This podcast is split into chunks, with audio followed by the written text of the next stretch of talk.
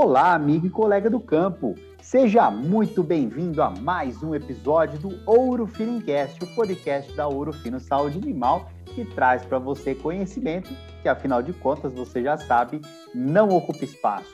E hoje, continuando aí no nosso assunto, a reprodução animal, o nosso super convidado de hoje é um estreante aqui no Ouro Finincast, é o Igor Mota. O Igor Mota ele tem mestrado e doutorado em reprodução animal e atualmente é especialista técnico em reprodução animal aqui da Ouro Fino. Igor, seja muito bem-vindo aqui, estreando no Ouro Finicast, né? Olá, Bruno. Primeiramente, gostaria de agradecer aí o convite. Exatamente, né? É estreia no, no podcast da Ouro Fino. É, vamos falar um pouquinho então a respeito das ressincronizações, o que tem aí de mais novo no mercado. Muito bom, Igor. E já começou falando aí, realmente o assunto é quente, né? Ressincronização, a gente sabe que tem uma série de, de, de maneiras de se fazer essa ressincronização, mas eu queria primeiro, né, que aquela primeira pergunta aí, tanto do, por parte dos pecuaristas quanto dos médicos veterinários aí que atuam na reprodução animal, Primeiro, o que é a ressincronização e qual, que é a, qual é a vantagem ou quais são as vantagens de utilizar essas técnicas? É, então, a ressincronização, esse nome bonito, né, Bruno, nada mais é do que a gente sincronizar novamente as fêmeas, dando a elas uma nova chance de concepção. Com isso, a gente consegue, então, melhorar tanto o ganho genético e também, se a gente pensar em fazer duas é, ressincronizações, né? ou seja, 3 EATF, a gente consegue diminuir o número de touros da propriedade. Então a gente tem, além do ganho genético, a gente possibilita também reduzir o número de touros. Mas aí fica o questionamento: será que se eu fizer uma ressincronização só, eu posso diminuir o número da, de touro da propriedade? E aí acaba sendo ao contrário, né? Como esses animais eles foram submetidos apenas a uma IATF, esses animais eles vão estar retornando a ciclicidade aí é, de forma é, simultânea, né? Então, com isso, a gente acaba tendo que aumentar o número de touros. Muito bom. Então, assim, é, se a pessoa faz uma IATF só, não tem como ela. Porque aí ela vai repassar, pensando no corte aqui, né? Claro. Mas é, ela vai repassar, vai colocar os touros de repasse. Então aí não pode diminuir touro. Agora, se a pessoa faz uma IATF, já entra com uma ressincronização, aí já começa a mudar esse cenário, né, Igor? Aí ela pode aí, reduzir o número de touros de repasse, inclusive tem algumas fazendas que já até quase não tem mais repasse por touro quando partem para terceira IATF ou até quarta em alguns casos, né? Exatamente, Bruno. A partir da segunda aí, aí sim a gente consegue fazer diminuir esse número de touros e já com uma alta porcentagem de prenhez por inseminação, né? O que acaba sendo muito vantajoso aí para a gente. Muito bom. Então aí essa aí é uma, é uma vantagem interessante. Eu, eu ouvi também algumas palestras aqui, Igor, você né, especialista aí no assunto, mas o pessoal falando que, uh, que os novos estudos aí, né, mostram que, por exemplo, tem aquelas vacas de corte lá, né, paridas, a gente vai, faz uma IATF, e a gente sabe que uma das vantagens dessa IATF é realmente tirar a fêmea do anestro, né? E aí muitas delas, as vazias da primeira IATF, né? Muitas delas, quando você vai lá e passa o ultrassom, quando o médico veterinário passa o ultrassom, muitas delas ainda estão sem corpo lúteo, ou seja, continuam sem ciclar, né? Então, nesse caso aí, pensando, a ressincronização poderia ser mais uma chance de botar essas fêmeas na ciclicidade? Excelente pergunta. É, é, um ponto bastante importante, né? Se a gente pensar, a gente tem uma proporção de fêmeas que acabam continuando na condição de anestro, mesmo depois de serem submetidas a uma IATF. Com isso, se a gente submeter esses animais à técnica de ressincronização, a gente acaba dando mais uma chance para essas fêmeas, ou seja, aí sim esses animais podem entrar aí na ciclicidade e sair dessa condição né, de anestro melhorando os índices da propriedade. É, e aí é interessante porque quando a gente pensa, né? Vamos supor, ó, é, fui lá, fiz um protocolo de ATF aí no lote de 100 vacas, emprenharam 50, 50 ficaram vazias. Né? Dessas 50 vazias, vamos supor que eu tenha. Aí as pesquisas mostram que pelo menos metade delas vão continuar em anesto. Então eu vou ter 25 vacas aí é, vazias que continuam em anesto. Ou seja, se eu colocar o touro, elas não vão dar cio, esse touro não vai cobrir essas, essas fêmeas aí. Consequentemente, a ressincronização pode, inclusive, ser uma estratégia para aumentar o prenhez final, né? Pensando numa estação de monta curta aí. E prenhez final, turma aí que nos ouve já sabe, é bezerro, é bezerro, é dinheiro no bolso, né, Igor? Exatamente, Bruno. Se a gente pensar é, no mercado hoje, né? O bezerro aí, o preço que está o bezerro, mercado bastante aquecido. Então, qualquer bezerro a mais aí já é super vantajoso para gente. Muito bom. E você que trabalhou bastante, tanto no, no, mestrado, principalmente no seu doutorado aí, né, Igor, com as ressincronizações, você trabalhou bastante com um tipo de ressincronização, que é a ressincronização Doppler, com ultrassonografia Doppler. Assunto quentíssimo aí, pessoal quer saber, e, toda novidade o pessoal quer saber bastante sobre ela. E, mas tem outros tipos de ressincronização, né? Se você puder aí rapidamente comentar a respeito do intervalo entre inseminações, é, das diferentes ressincronizações aí, é, e depois a gente comenta um pouco melhor sobre a ressincronização Doppler? Então, Bruno, quanto aos tipos de ressincronização, então a gente tem a possibilidade de fazer a ressincronização após o diagnóstico de gestação ou então iniciar essa ressincronização antes do diagnóstico de gestação sem saber a condição gestacional que esses animais se encontram. Então, se a gente pensar a forma, a ressincronização tradicional, né? Então a gente traz esses animais no dia 30, faz o diagnóstico de gestação, inicia o protocolo apenas nas fêmeas não gestantes ficando então um intervalo entre as inseminações aí de 40 dias, né, aproximadamente. Aí, aí é, é 30 dias depois da primeira inseminação, né, então que traz elas aí que já para dar o diagnóstico, certo? Isso, a 30 dias após a primeira inseminação, os animais retornam para o diagnóstico. Esse diagnóstico é feito no modo B, no modo convencional, por meio da visualização do embrião. E aí, nos casos, as fêmeas diagnosticadas como não gestantes, você inicia um novo protocolo nelas, fazendo então a segunda inseminação em um intervalo de 40 dias.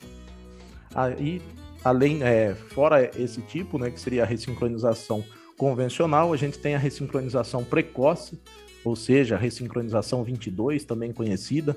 No dia 22, após a primeira IATF, a gente já inicia o protocolo em todas as fêmeas, sem saber a condição gestacional que esses animais se encontram. Depois, no dia 30, a gente retorna esses animais faz o diagnóstico juntamente com o manejo de retirada e continua o protocolo de ressincronização apenas nas fêmeas diagnosticadas não gestantes. Então, com isso, a gente tem um ganho aí, inseminando, fazendo duas inseminações em 32 dias, mais ou menos.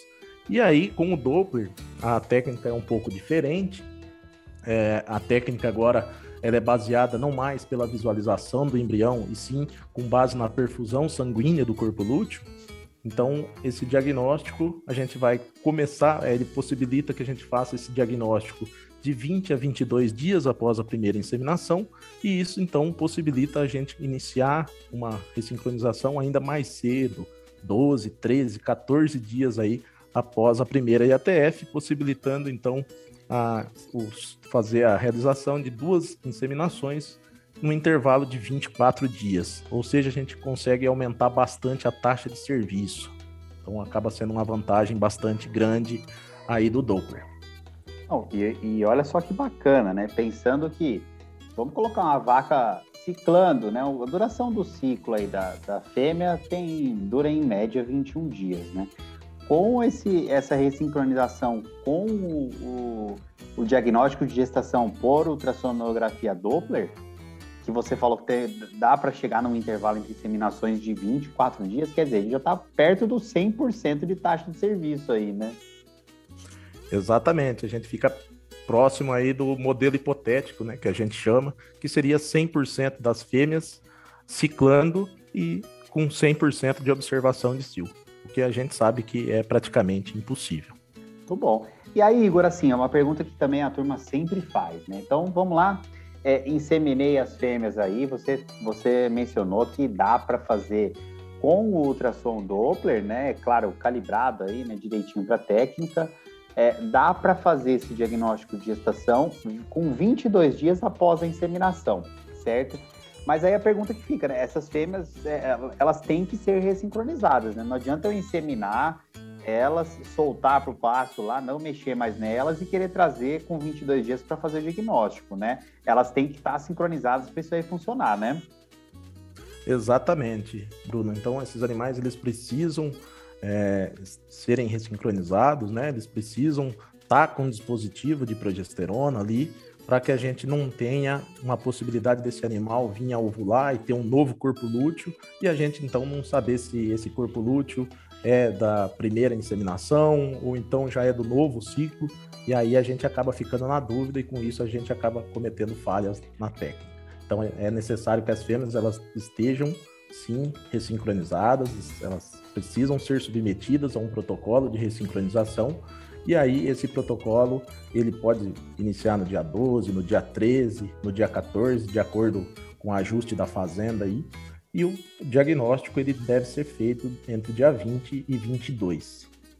Perfeito. É onde a gente tem 100%, vamos dizer, de sensibilidade. Ou seja, é, se a gente pensar de maneira bem simplória, o Doppler seria para a gente diagnosticar as fêmeas vazias. Então, é, os animais que têm uma perfusão sanguínea, não necessariamente eles vão estar gestantes. A gente sabe que tem alguns animais que apresentam um ciclo um pouco mais longo, então a gente acaba tendo aí até mesmo perdas embrionárias, o falso positivo que a gente chama.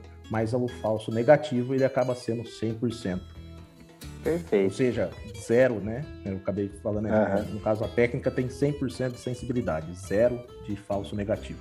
É, o que o falso negativo, na verdade, seria que você fala que ela está vazia e ela está prenha, né? Então o técnico, o veterinário bem treinado, não tem, não tem esse risco aí de falar que ela que ela estava vazia e na verdade ela estava prenha, né? É, o que tem que você mencionou é o chamado falso positivo. Então fez o diagnóstico, bom, inseminou, né? Fez o protocolo, tudo certinho. Vou fazer a retirada já da ressincronização 22 dias após a primeira inseminação. Vou lá, passo o ultrassom Doppler. É, e aí tem, tem o chamado falso positivo. São algumas fêmeas que você diz que ela está prenha na ultrassonografia Doppler, mas ali se você passar o ultrassom lá na frente, com 30 dias, só para confirmar alguma coisa nesse sentido, ela não estava prenha, né? Ela, ela estará vazia. É isso, Igor? Falso positivo, né? Isso, exatamente, Bruno. Falso positivo, os animais que a gente dá ele como é, gestante no dia 20 ou 22 pelo Doppler, quando na verdade no diagnóstico confirmatório ele acaba não estando gestante. A gente Muito tem bom. uma incidência aí de falso positivo de 10 a 12% para a vaca e nas novilhas esse falso positivo é um pouco maior aí, de 15 a 18%. É, e na verdade assim, é até não sei, vamos colocar uma polêmica aqui, Igor. Será que é correto chamar de falso positivo? Porque assim, a gente sabe que muitas vezes não, não tem a ver com falha da técnica em si, né? Mas, por exemplo, poxa, você está fazendo diagnóstico de gestação numa fêmea que está com 22 dias de prenhez, né? Até os 30 ali, pode ter muita fêmea que, que perde essa gestação, né? Então, assim, ela poderia realmente estar prenha ali com 22 dias, né? Então, é, será que uh, tem vários motivos, né, além da, da questão da acurácia da técnica para que ela, que ela entre nesse número, né? Exatamente, Bruno. É, a gente acaba usando falso positivo, né, mas é, acaba sendo uma nomenclatura um pouco pesada, vamos dizer assim. A gente acaba penalizando um pouco a técnica. A gente sabe foi foram feitos alguns trabalhos já mostrando que dentro desse percentual, pelo menos um terço deles são perdas embrionárias. Então aí o termo mais correto eu acho que talvez seria possível prenhez, né? Possível uhum. prenhez e não é, ah, esse animal tá assim gestante, mesmo porque a gente, conforme eu falei, a técnica é para diagnosticar as fêmeas não gestantes. Muito bom. E aí, assim, é, é claro, né? Você colocou aí esse, esse número, né? Que em vacas aí por volta de 10 a 12% pode ser considerado normal. Você acredita, com toda essa experiência, você acredita que isso seja um número que seria impeditivo para a utilização da técnica ou mesmo com esse tipo de ocorrência aí vale a pena pensar nessa ressincronização, principalmente para encurtar o intervalo entre inseminações? É, mesmo sendo é, esse falso positivo ele estando presente na técnica, eu acho que em momento algum é um empecilho, inviabiliza a utilização da técnica. O ganho da técnica, a, o ajuste com o calendário é, é muito maior do que se a gente for pensar nesses resultados aí de falso positivo que a gente colocou.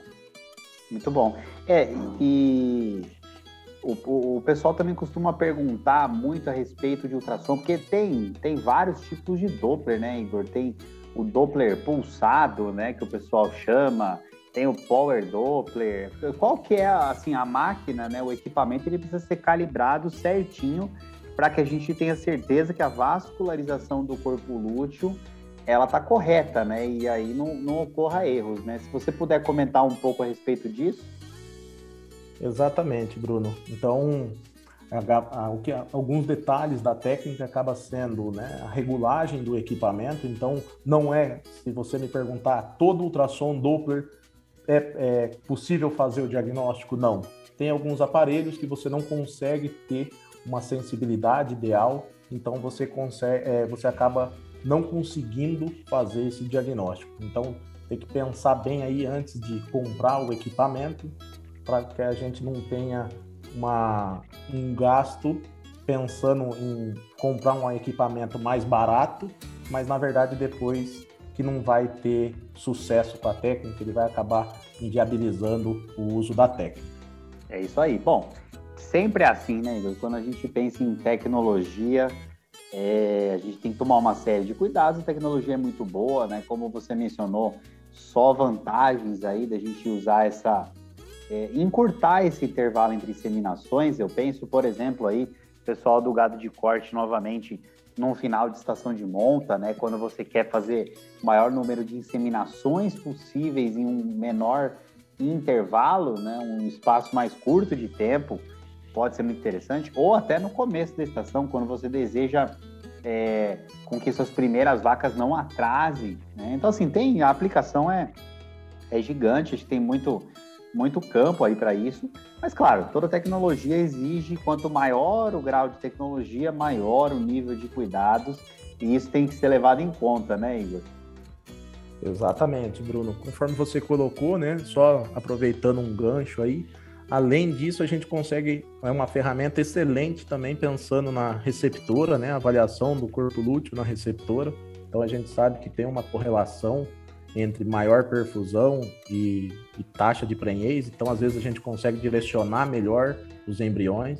Então eu acho que é uma ferramenta aí que, que tem tudo para dar certo.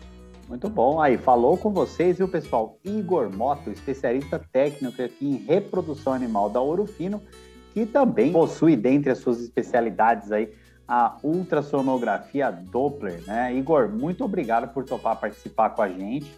Tá? Acho que trouxe com clareza aí as informações para os ouvintes. Obrigado aí por participar. Primeiro, espero de muitos episódios aqui do Ouro Finincast, né?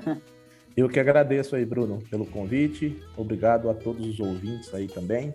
E espero voltar aí mais algumas vezes, né, Bruno? Combinado.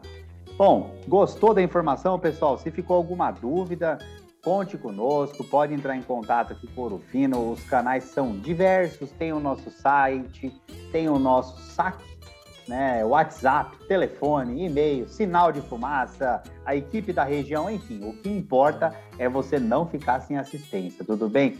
Bom, esses programas aqui do Ouro Fino Enquete são por vocês e para vocês. Então, se tiver alguma sugestão, de assunto para trazer aqui, é só entrar em contato também, sugerir que a gente vai atrás aí do especialista na área para trazer informação e conhecimento que não ocupa espaço, então merece ser compartilhado. Tudo bem?